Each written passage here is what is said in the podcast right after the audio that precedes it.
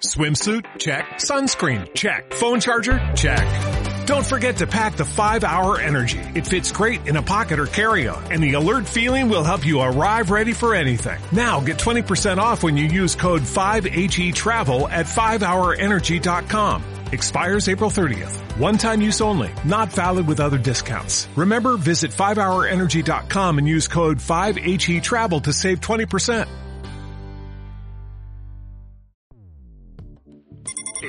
Escuchas.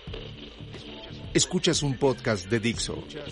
Escuchas Disidencia con Pablo Magluf.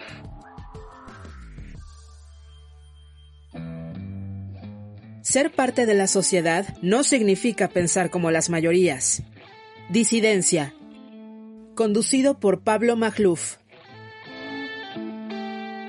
Pablo Zárate es consultor en energía y managing director de FTI Consulting en México. Es columnista en El Economista, invitado especial en La Hora de Opinar y escribe en Letras Libres. Hola, ¿qué tal amigos? Bienvenidos a un episodio más de Disidencia. La semana pasada llegamos al top 7 nacional en la categoría de noticias de podcast de Apple, así que estamos muy contentos y agradecidos con el apoyo de la audiencia. No me lo esperaba, pero pues, el proyecto le ha gustado mucho a la gente. Espero que así siga. Gracias de verdad. Y bueno, para no bajar el nivel, tenemos una eminencia ya a su corta edad, una eminencia del sector energético Seguramente usted lo ha visto en tele o leído sus artículos en El Economista y Letras Libres. A mi juicio, uno de los mejores analistas en materia de energía, petróleo, medio ambiente, energías renovables, en fin. Eh, me refiero a Pablo Zárate, mi tocayo, Managing Director de FTI Consulting, quien, bueno, ha puesto ya en los últimos años tesis controvertidas en la mesa, una mirada muy fresca. Y vamos a hablar precisamente de eso, de, de cómo está el panorama energético en México y en el mundo, cómo está Pemex, qué se puede esperar, un tema crucial para cualquier país. En fin, querido Tocayo, bienvenido, un placer tenerte en disidencia. Oye, Tocayo, muchísimas gracias por la invitación, muchísimas gracias por esa presentación o introducción también. Creo que estás poniendo la barra un poquito alta y la verdad espero no, espero no decepcionar a la hora de la hora, pero es un gran gusto, es un honor estar aquí y muchísimas felicidades por el podcast. Efectivamente está gustando mucho y es un gustazo estar aquí contigo y con tu audiencia. No, hombre, el placer es mío, Pablo, y desde luego que te invito porque sabemos que tienes madera. Bueno, pues entrémosle de lleno, ¿no? A lo que nos toca, pero, pero empecemos por lo general, ¿no? Para ir llevando pian pianito a la audiencia. A ver, Pablo, ¿cómo ves el escenario energético en el mundo y cómo ves el escenario energético en México? ¿Qué está pasando? Para la gente que no conoce y no es especialista en este tema, bueno, cuéntanos, ¿se está acabando el petróleo? ¿No se está acabando? ¿Cómo está respondiendo el gobierno actual a las adversidades? En fin, cuéntanos. Mira, yo creo que en el mundo estamos enfrentando un cambio generacional interesantísimo. ¿no?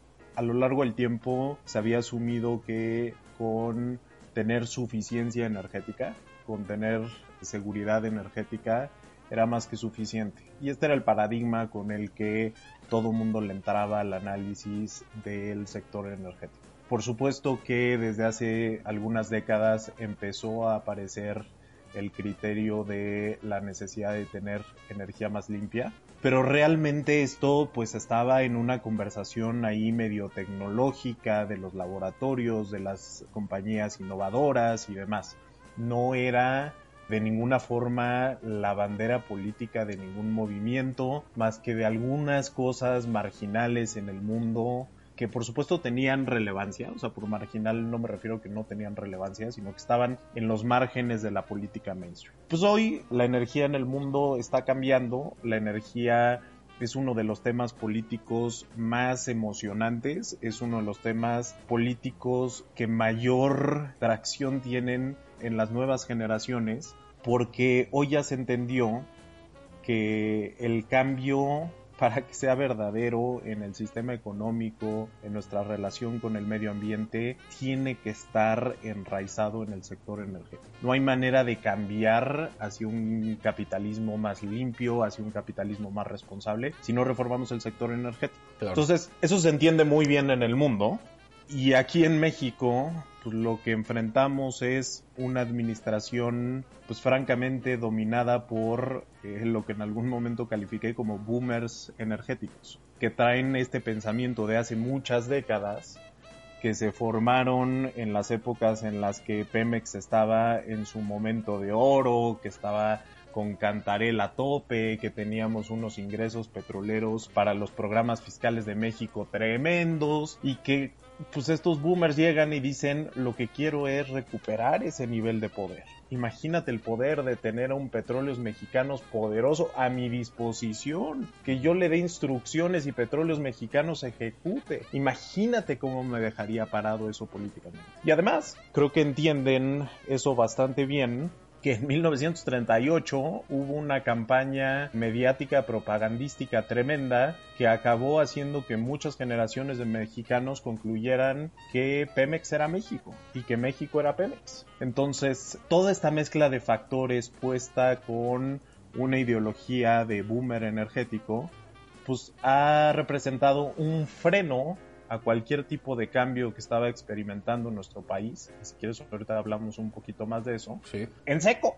Entonces, México de venirse integrando a la conversación energética mundial con un atraso tremendo, pero de venirnos integrando, de tratar de entenderle, de tener la posibilidad de tener una nueva generación de analistas energéticos, de tener una nueva forma de pensar sobre energía, de empezar a decir, oye, pues igual y petróleos mexicanos se puede reformar y puede ser un símbolo de cómo las empresas en nuestro país le pueden hacer. Si petróleos mexicanos se vuelve competitiva, todo mundo se puede volver competitivo. En fin, todas estas cosas paradas en seco, porque llegó una nueva camada de gobernantes que piensa siempre viendo al retrovisor y siempre con este sentido de añoranza y de nostalgia que nos hace pues, querer detener el presente y meter reversa hacia el pasado. Sí, recuerdo muy bien ese artículo que escribiste muy bueno en Letras Libres. Si no mal recuerdo, se llama El Pemex de los boomers ya no existe, ¿no? Justamente donde dices que las nuevas generaciones, los jóvenes, pues sí tienen ideas frescas, ¿no? Ideas más a la par con el mundo y la modernidad, pero pues el poder de Pemex lo tienen los viejitos, ¿no? Sí, y es que además es increíble porque si tú ves el nivel de problemas que tiene Petróleos Mexicanos, pues es evidente que desde el pico de la producción que pasó en la administración de Vicente Fox, que llegamos a producir 3.4 millones de barriles de crudo al día, a partir de ahí pues hemos experimentado una caída progresiva en la producción de petróleo. Petróleos Mexicanos cada vez ha requerido más dinero y cada vez produce menos. Los problemas que se tenían que resolver en la administración de Cedillo o de Fox o de Calderón, pues se van volviendo problemas compuestos, ¿no? Se van volviendo problemas cada vez más profundos que requieren de una atención y requieren de ideas cada vez más profundas. Una bola de Eh, nieve. Sí, pero esta administración cree que los problemas de petróleos mexicanos son papita, que es un tema meramente de cómo se gestionaron los recursos y la corrupción, y que si atiendes eso, pues Petróleos Mexicanos es una compañía de clase mundial. La evidencia apunta a lo contrario. O sea, Pemex está perdiendo 50 mil millones de dólares al año, ¿no? Más o menos. Pues mira, en el primer eh, semestre, que hay ahí un factor de pérdida cambiaria muy significativo, en el primer semestre lleva perdidos 23 mil millones de dólares. Entonces, sí tenemos un nivel de pérdidas. Eso sí, las pérdidas de petróleos mexicanos son de clase mundial. En las ligas de las compañías que más dinero pierden en el mundo, sin duda, petróleos mexicanos está rankeado, está sembrado y ocupa un liderazgo muy peculiar. A ver, pero Eh, Pablo, la pregunta de cliché, digamos, un poco, siempre es, ¿se puede rescatar a Pemex? Y más que eso, ¿vale la pena? Yo creo que es una pregunta, además de cliché, es muy complicada, ¿no? No le hemos sabido resolver nadie con profundidad. Pero mira, lo que te diría al respecto es lo siguiente. Petróleos Mexicanos ha tenido algunos intentos de reforma superficial. Uno de los enormes problemas de la reforma energética es que no reformó a petróleos mexicanos. Y no solo no reformó a petróleos mexicanos, sino que puso a Emilio Lozoya a capitanear a petróleos mexicanos en esta nueva etapa, donde tenía muchísimas nuevas herramientas a su disposición. Donde si petróleos mexicanos decidía competir y entrarle al nuevo mundo podría transformarse en una compañía completamente diferente, donde Petróleos Mexicanos realmente podría haberle puesto el acelerador al cambio. Pero la persona que estaba capitaneando ese cambio, pues hoy sabemos a qué estaba dedicada. Hoy sabemos en qué ocupaba su tiempo y cómo empleaba sus relaciones y qué tipo de parámetros y cosas estaba moviendo. Pero la reforma energética fue buena, ¿no? Tocayo per se. Sin duda, sin duda. O sea, algo que es evidente es que petróleos mexicanos por sí mismo no puede sacar adelante al sector petróleo del país. ¿Por qué? Por lo que te contaba. Cada vez necesitas más recursos, cada vez necesitas más tecnología, cada vez necesitas más capacidades y cada vez tienes una organización más empobrecida que es Petróleos Mexicanos. Las capacidades de Petróleos Mexicanos ya no son lo que fueron en su época dorada. La cantidad de recursos a los que va a tener acceso Petróleos Mexicanos pues cada vez son más caros, el financiamiento es más caro, hoy ni siquiera tenemos grado de inversión. En fin, Petróleos Mexicanos enfrenta una serie de dificultades estructurales que dejan muy claro que cualquier tipo de solución que se plantee exclusivamente sobre petróleos mexicanos no va a ser suficiente para que los mexicanos gocemos de los beneficios plenos de la riqueza natural que tenemos. Esto no significa, porque aunque estemos en disidencia, no me gustaría dejar la idea que lo que estamos diciendo es que no hay capacidades petroleras en nuestro país. Por supuesto que tenemos técnicos fabulosos, por supuesto que tenemos profesionales muy competentes en petróleos mexicanos. El punto no es ese, el punto es que cuando metes todo esto dentro de la burbuja de petróleos mexicanos que vive francamente aislado de la realidad, pues la mezcla es muy fea, la mezcla es muy pobre, los resultados pues están a la vista. Pero en pocas palabras, lo que estás diciendo es, pues Pemex no puede competir contra las grandes petroleras privadas internacionales, ¿no? Pues Pemex tendría que dejar eh, y perdón por usar un término pocho, pero Pemex a veces funciona como una organización que se siente plenamente entitled, ¿no? O sea, que nada más por ser petróleos mexicanos tiene derecho de hacer, tiene derecho de ganar. y, y, la verdad es que las organizaciones que piensan así, igual que los individuos que piensan así, acaban valiendo para muy poco. El punto es desarrollar las capacidades que es difícil. El punto aquí creo es entender en línea con lo que estábamos platicando al principio, que el sector energético es complejo, el sector energético es difícil y es difícil ser un empresario. Una de las frases favoritas del presidente es citar aquella famoso adagio que el la mejor forma de empresario que puede ser un buen petrolero. Y la segunda mejor forma de empresario que puede ser es ser un mal petrolero que de todos modos vas a ganar porque el petróleo es hiper valioso y va a estar ahí para garantizar la riqueza de cualquier persona que se acerque a él como si fuera francamente oro negro. Ahora Eso ya no existe tocayo. Claro claro claro. o sea es difícil ser petrolero. Ve nomás la cantidad de quiebras y chapter 11 y demás que hay en el mundo de los petroleros. Ve los petroleros cómo se han encogido en la última generación. ExxonMobil, aquella compañía paradigmática que tiene una serie de capacidades y competencias francamente formidables, pues acaba de salir del principal índice de la bolsa porque ya no tiene el peso dentro del mercado de acciones de Estados Unidos que llegó a tener en un momento. Entonces, hoy ser petrolero no es garantía de riqueza. Hoy ser petrolero implica rascarle a la olla, ser inteligente, usar tecnología y ser innovador. Y, esas características no están en Pemex. Bueno, y justo entonces yo tenía la idea, corrígeme si me equivoco, de que la reforma energética resolvía eso para el gobierno mexicano porque le permitía cobrarle a las empresas privadas hasta el 80% de las ganancias, mientras que Pemex solo da el 60% de sus ganancias, más o menos, si no me equivoco, al gobierno. Es decir, al gobierno mexicano le conviene más asociarse con empresas privadas que exploten el petróleo mexicano porque le pagan más al gobierno. Es decir, el gobierno ahorita está perdiendo más con Pemex. ¿Es correcto? Uno, el gobierno está financiando a petróleos mexicanos, o sea, el contribuyente mexicano este año está financiando la operación de petróleos mexicanos por el privilegio de que petróleos mexicanos extraiga nuestro petróleo. Eso no es un negocio, ¿no? Eso es una... Es, como tirar el dinero a la basura. es tirar el dinero a la basura. Pero lo otro es, creo que los mexicanos tenemos un entendimiento muy raro de lo que ha sido nuestro sector energético y más o menos la ecuación política o, la ecuación de pensamiento que plantean algunos políticos es esta. ¿Cómo me puedes decir que Petróleos Mexicanos no va a poder por sí sola si ya pudo? Te recuerdo 1938, te recuerdo que desde 1938 Petróleos Mexicanos funcionó como un monopolio y que las necesidades energéticas de los mexicanos fueron satisfechas. Ese es el pensamiento básico, ¿no? Lo que no dicen es que Petróleos Mexicanos pudo producir lo que produjo y a Petróleos Mexicanos le dio para lo que le dio. ¿A qué me refiero con eso?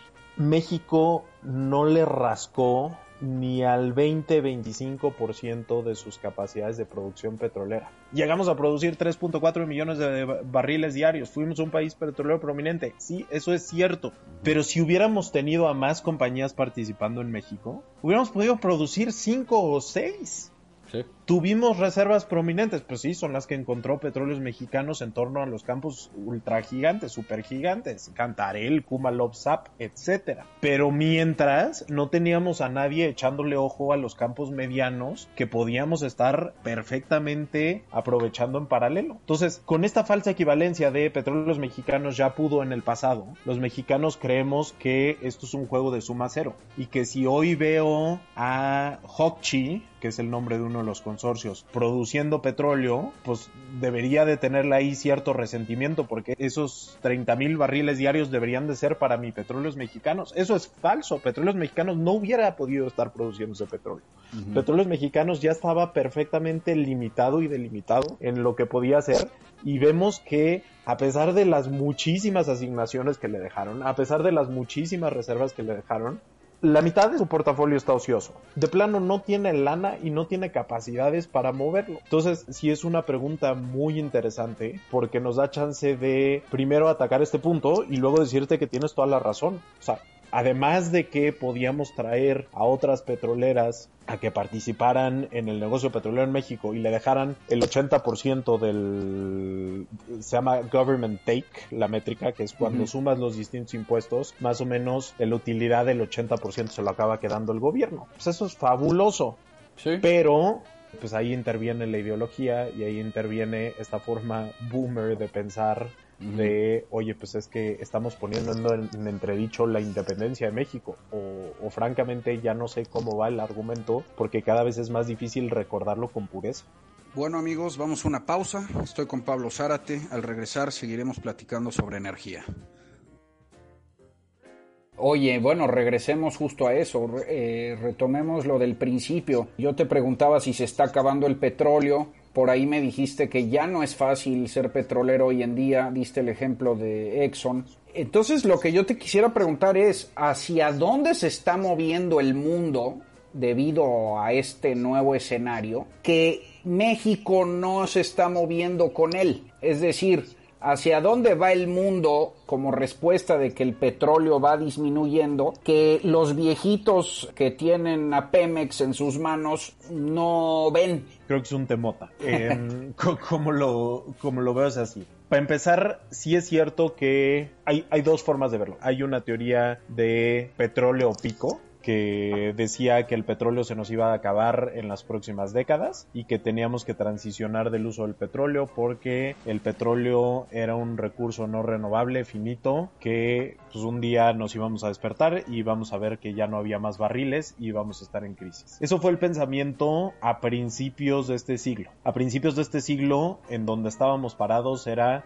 pues tenemos que soltarnos del petróleo. Entonces tenías a un presidente republicano de los Estados Unidos diciendo debemos de dejar nuestra adicción de la gasolina porque este es un recurso que no nos va a acompañar para toda la vida y demás. Desde 2005 para acá ha cambiado mucho la conversación tanto petrolera como energética. Por un lado, la conversación petrolera cambió dramáticamente cuando se juntaron dos tecnologías, la fracturación hidráulica y la perforación direccional. El llamado fracking.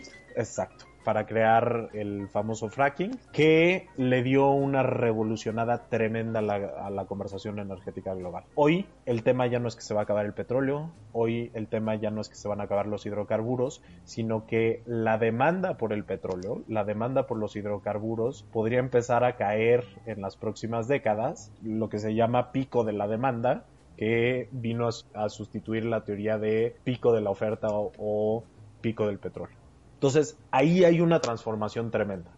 Por cierto, pues es una transformación que de nuevo, con este pensamiento boomer energético mexicano, adivina qué hizo esta administración desde el momento uno, fue prometer que ese tipo de tecnologías jamás se van a permitir en nuestro país porque estamos ideológicamente en contra que se pueda usar una tecnología así, que según el presidente puede ser peligrosa. Hay muchísima evidencia, hay muchísimos estudios de la EPA en Estados Unidos que han logrado demostrar que pues, es una actividad industrial que tiene riesgos mitigables, que hay que regularlo, que hay que estar pendientes, que hay que hacer las cosas bien, pero que no es una tecnología que de ninguna manera se deba prohibir. Pero bueno, aquí en México el presidente en este segundo informe de gobierno fue de las prioridades que anunció y de las cosas de los que se siente muy orgulloso. México no le entra de lleno al mapa tecnológico petrolero del mundo. México se va a quedar según el presidente, con las tecnologías del pasado y si, si había una oportunidad grande para México en Shale, que sí la hay, ya valió gorro porque el presidente no quiere que usemos esas tecnologías. Nada más para aclararle al auditorio, Shale es gas de lutitas, ¿no? Es el gas en la piedra y México tiene unos grandes depósitos de gas, o sea, estamos desperdiciando muchísimos recursos abajo de la tierra, ¿no? Sí, estamos en el top 10 de, de, gas eh, shale y México en algún momento fue visto como uno de los países que eh, tendría potencial para poder desarrollar esto muy rápido. Esa conversación, Pablo, suena como una conversación de hace siglos, ¿no? Ha pasado demasiado y con la postura de esta administración, tú nomás imagínate con todo lo que acabamos de platicar, ¿quién va a seguir interesado? Aunque lo abrían mañana es que quién va a seguir interesado en invertir en México para traer nuevas tecnologías y entrarle con inversiones de perfil de riesgo más elevado. Es que es una locura lo que han hecho, ¿no? Qué mediocridad, carajo porque justo a las compañías que tienen la disposición de desplegar tecnología, de ser más innovadora, etcétera, pues van a decir, oye, me llevo mi lana, mi talento, mis recursos a otro lado. Y aquí en México, este, pues cuando las cosas cambien, igual y me vuelvo a aparecer. Pero ahorita es muy difícil anticipar que México podría entrarle una, a, una cosa así. Y, por cierto, ajá los recursos de shale pueden ser de gas y de petróleo. ¿No? Por eso Estados Unidos se volvió la potencia petrolera del mundo. Oye, pero... Logró desplegar y escalar esta tecnología. Oye, Tocayo, pero pues, y, para acabarla de amolar, estamos construyendo una refinería en el 2020. O sea, que es una locura.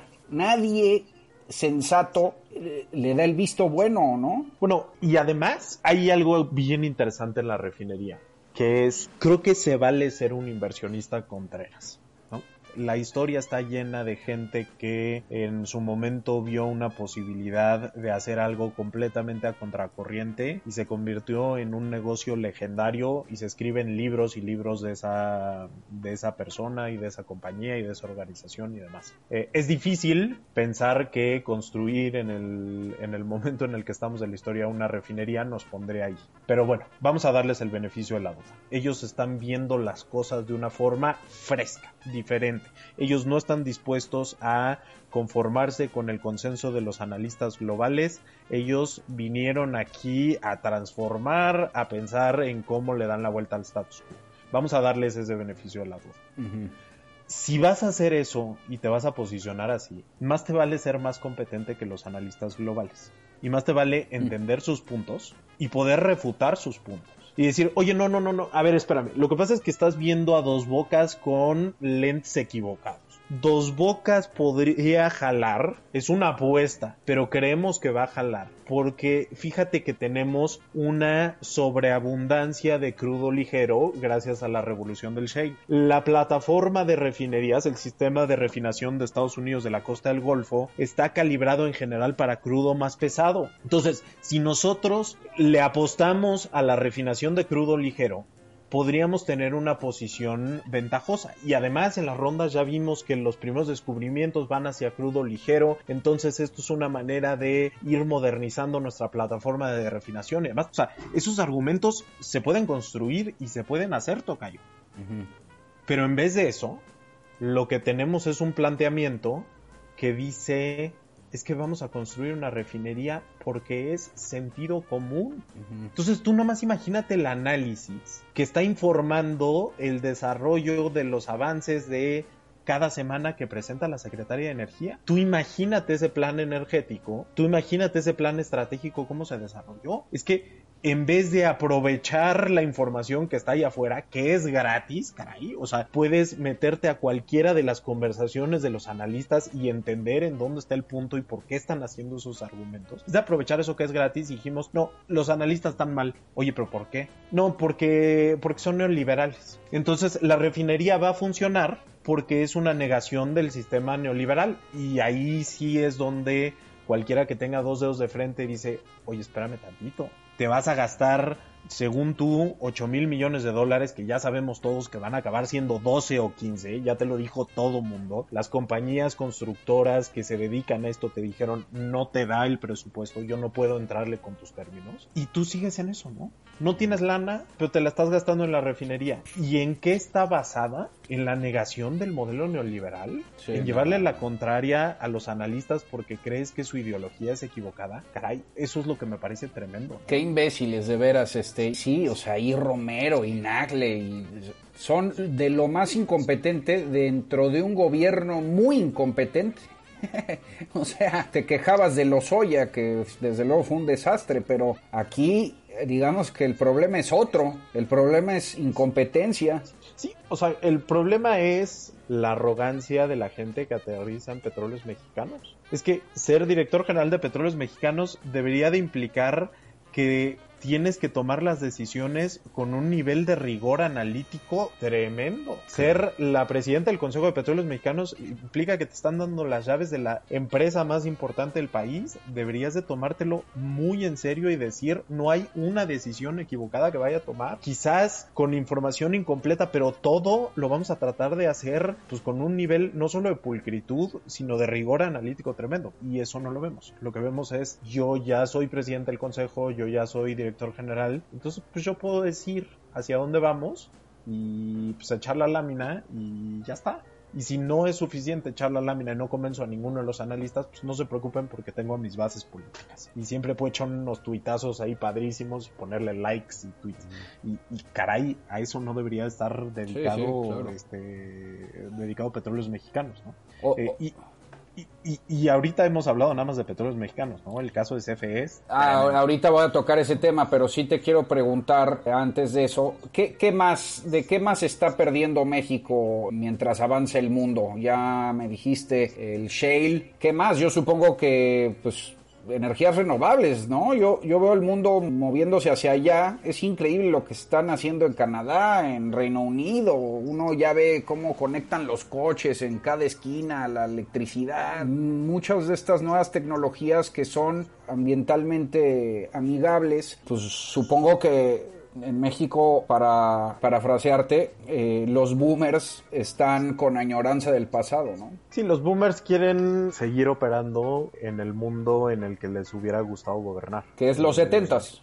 Los setentas. Y algunos de ellos gobernaron, ¿no? El, el, caso más directo es el del director general, la Comisión Federal de Electricidad. Pero sí, yo creo que estamos, estamos anclados en el pasado, estamos perdiendo una oportunidad gigantesca. Nada más, para la última de petróleos mexicanos, yo sí creo que Petróleos Mexicanos tienen una capacidad simbólica importantísima. Y yo creo que el sistema económico mexicano no va a terminar de reformarse, no va a terminar de ser todo lo que puede ser hasta que petróleos mexicanos no cambien. No puedes pedir un mundo con un o sea, olvídate capitalismo consciente y stakeholder capitalism y todas estas cosas más modernonas y progres que hay ahí afuera. No puedes tener un sistema capitalista correcto mientras tengas a petróleos mexicanos con sus tendencias monopólicas, con sus deseos de dominar las conversaciones y de acaparar el mercado sin merecer el mercado.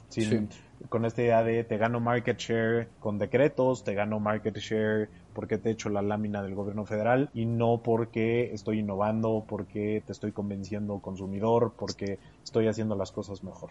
Entonces, Pemex sí, sí sienta, me parece, las bases de lo que es el sistema empresarial mexicano, de lo que es el sistema de competencia en el país y hasta que no logremos cambiar esa organización de fondo, yo creo que va a ser muy difícil pedir en México que tengamos los empresarios que nos gustaría tener, ¿no? Estos grandes innovadores, comprometidos con la competencia, con una responsabilidad social que vaya más allá de la filantropía y esté conectada con el negocio. Este tipo de cosas. Pues ¿cómo puedes pedir eso si Petróleos Mexicanos es la organización que más contagia a sus empleados de COVID, ¿no?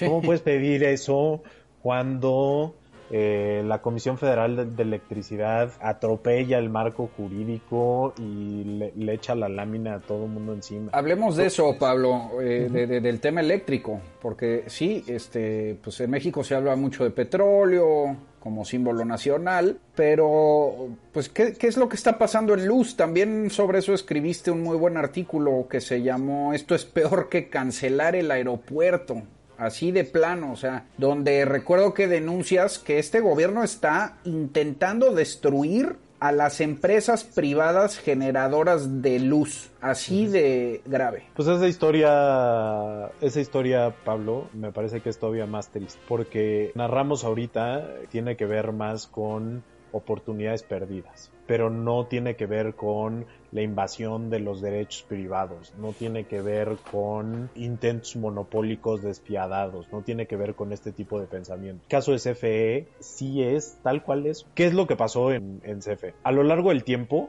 se han ido generando modelos competitivos con distintas reformas, no solo con la reforma de 2013-2014 que permitían la participación de los privados en la generación de electricidad. Gracias a esas reformas y por ejemplo el modelo de productor independiente de energía, CFE encontró un mecanismo que dentro de la ley mexicana que seguía siendo monopólica se podía generar electricidad a partir de los privados que le vendían a la Gracias a eso, el costo de generación en México empezó a bajar, se pudo entrar de lleno a tecnologías importantes hoy para la generación como el ciclo combinado que es una, es una tecnología de, generación de electricidad bastante eficiente a partir del gas natural, etcétera, ¿no? Muchos beneficios. Luego vino otra reforma, la de 2008, se abrió la puerta al esquema de autoabastecimiento que le daba a las empresas una alternativa de generación. Se podían generar sociedades de autoabastecimiento y a partir de las sociedades de autoabastecimiento eh, los grandes consumidores del país que formaban parte de estas sociedades pues, tenían acceso a electricidad a partir de energía eólica, eh, a partir de distintas alternativas. También había algunos casos donde, donde era ciclo combinado a muy buenos precios, a precios más competitivos de lo que ofrecía la Comisión Federal de Electricidad. Y luego viene la reforma y genera una tercera ola que ya ahí sí estamos hablando de lo máximo, ¿no? El mercado funcionando por primera vez en México, subastas de energía de largo plazo, procesos estructurados, competitivos, que pusieron a México en el mapa global de costos más bajos de generación de electricidad, un crecimiento importantísimo en el número de firmas de energías renovables que tenían presencia en nuestro país, un crecimiento importantísimo en la cantidad de energía que empezábamos a generar a partir de energía eólica y solaria, ¿no? Entonces, tienes ahí una historia que va más allá de la reforma, donde México rezagado y entrándole tarde, pero México iba adoptando las mejores prácticas internacionales y México tenía un futuro eh, brillante, ¿no? Esto nos iba a poder poner en camino para reducir las emisiones de gases de efecto invernadero, con esto íbamos a generar un mecanismo para poder cumplir con los compromisos que adquirimos ante eh, el Acuerdo de París, la comunidad internacional. Y llegó Manuel Bartlett. Llegó Manuel Bartlett. Llegó Manuel Bartlett con la agenda eh, que conoces, con una agenda de decir pues, que lo dice en cada oportunidad. Me imagino que también se lo comunica así al, al señor presidente, de decirle es que los privados se trataron de montar sobre la Comisión Federal de Electricidad. Es que están usando los fierros de la Comisión Federal de Electricidad, que por cierto, la Comisión Federal de Electricidad, eso es cierto, tiene el monopolio de la transmisión y distribución de energía eléctrica al país bajo el marco constitucional. Entonces, todos los privados que participan en el mercado tienen que usar los fierros de CFE, pero eso lo ha hecho sonar como si fuera un pecado, ¿no? Como si fuera algo donde se están aprovechando la Comisión Federal de Electricidad.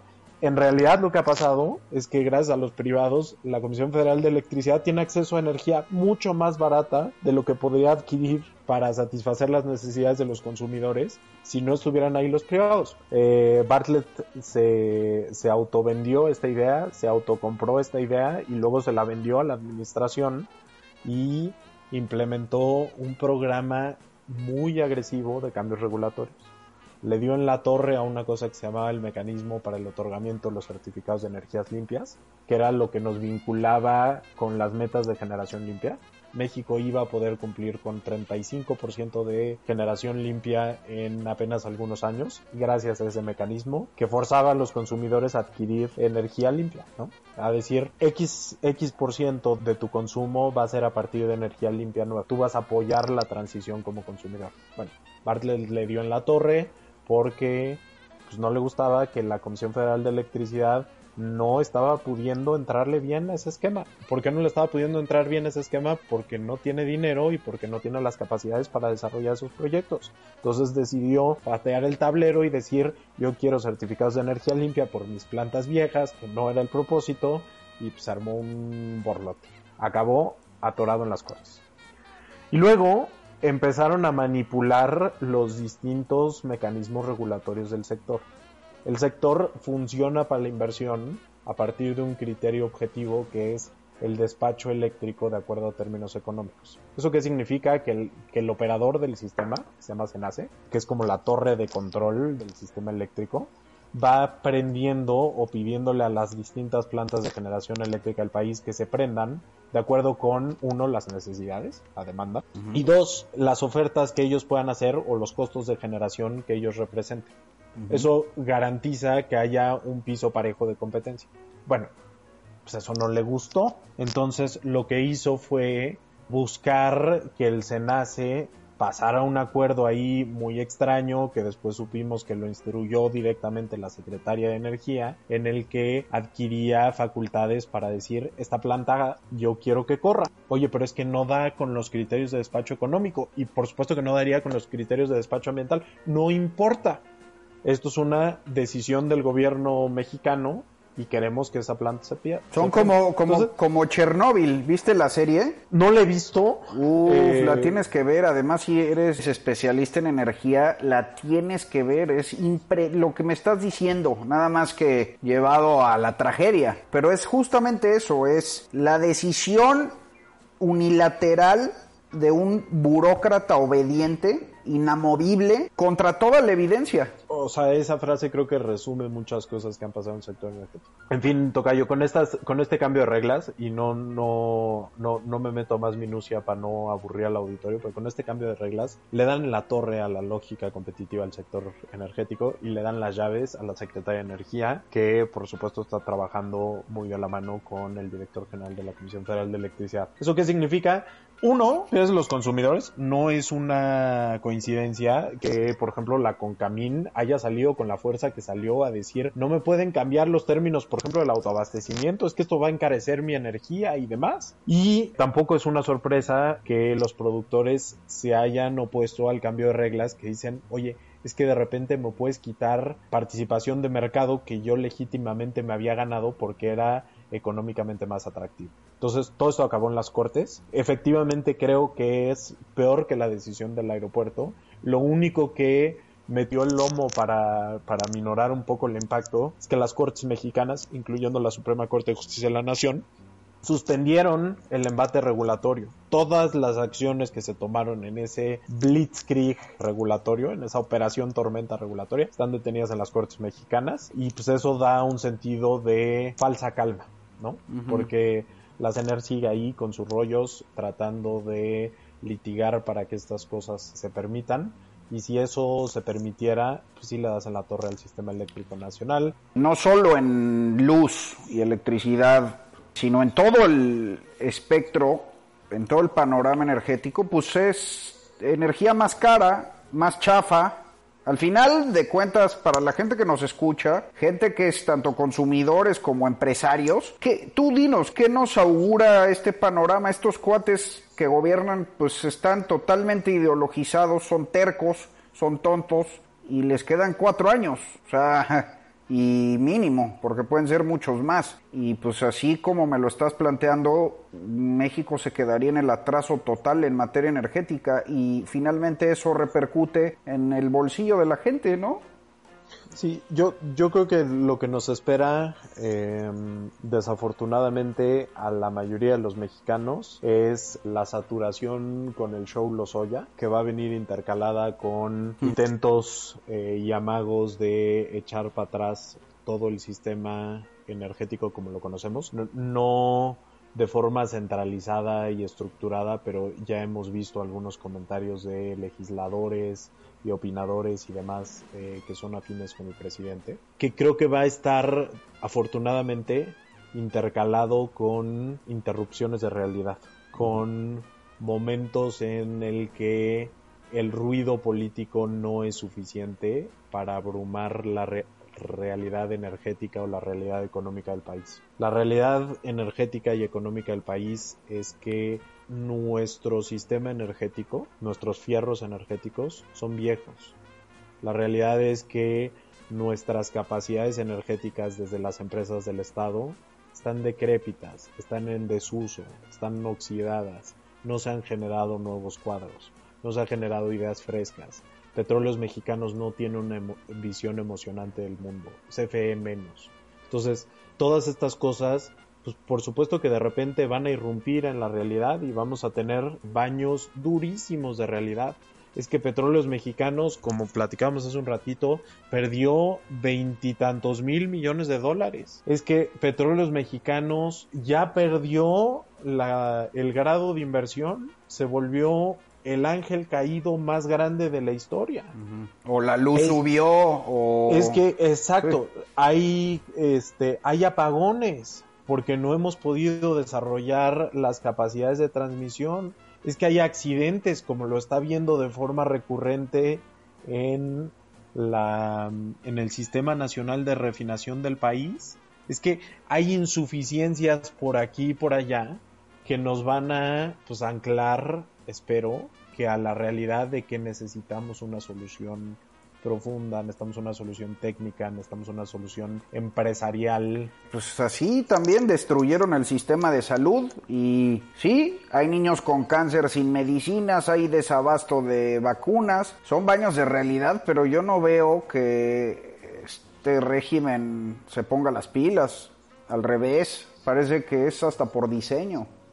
Sí, o sea, yo creo que los baños de realidad, y por eso el término correcto es baños de realidad, no significan que el presidente va a tomar la decisión correcta o que la secretaria Ana le va a cambiar su forma de ver las cosas. Ojalá eso pasara, pero yo creo que vamos a tener eh, pues un proceso donde México se está rezagando por inacción en los temas importantes. Eh, México ha perdido su liderazgo, México ha perdido eh, la atención del mundo en estos temas y más bien ahorita nos empezamos a poner en un plano adversarial, ¿no? Eh, hay una noticia súper relevante que es que el grupo Climate Action 100 Plus, que representa a inversionistas que manejan activos por, creo que es este 40 trillion de dólares, que creo que son 40 billones de dólares en español.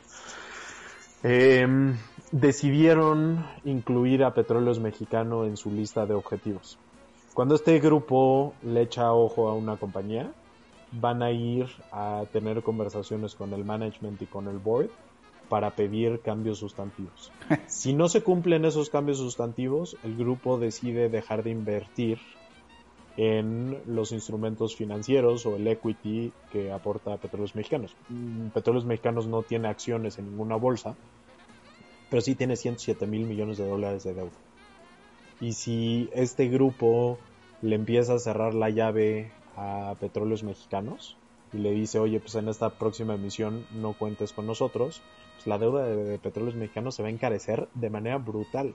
Es un grupo que no puedes ignorar así como así y ya le cayeron a petróleos mexicanos y creo que la noticia del sector energético es pues quizás todo el permiso y toda la laxitud que da el gobierno mexicano en sus distintas administraciones, esto desde antes de la 4T, los inversionistas no se lo van a dar. Y en este tipo de cosas, pues o hay cambio sustantivo o hay consecuencias muy reales con un grupo que además comunica de una forma muy fuerte y muy asertiva. Entonces, quizás o nos convertimos de plano en una isla o estas irrupciones de, realidad eh, creo que van a seguir siendo muy relevantes en la conversación.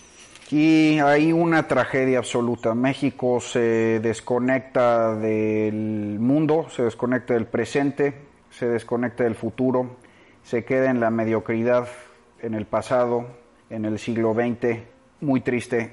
Ahí lo tienen, queridos amigos, Pablo Zárate, estuvimos platicando sobre el panorama energético en México, Pemex, luz, el régimen actual, el mundo, el futuro del petróleo, en fin. Pablo, muchísimas gracias, de veras, nos, nos dejas muy enojados, pero es mejor ser pesimista para tomar cartas en el asunto. Pero de todas formas, de veras, mil gracias por venir a Disidencia. Espero poderte volver a invitar más adelante. Oye, Pablo, muchísimas gracias. Disfruté mucho la conversación. Sí, caray, ojalá que se nos quite el romanticismo petrolero y, le entremos más con una, con una perspectiva pragmática. Si no, nos, nos esperan cosas muy feas en el plano energético. Ahí lo tienen amigos, gracias por escuchar otro episodio más de Disidencia. Nos vemos la próxima semana. Hasta luego.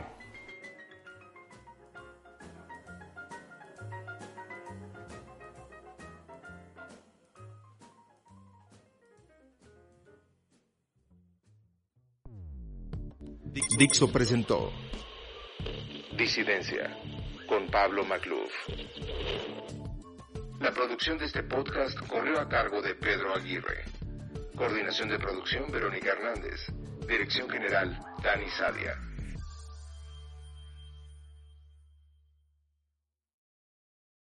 If you own a vehicle with less than 200,000 miles and have an auto warranty about to expire or no warranty coverage at all, listen up. CarShield has a low-cost month-to-month vehicle protection plan that covers more parts than ever. Visit carshield.com/audio to find out how you could pay almost nothing for covered auto repairs. Drivers who activate this vehicle protection today will also receive free roadside assistance, free towing, and car rental options at no additional cost. Get your free quote today at carshield.com/audio. That's carshield.com/audio.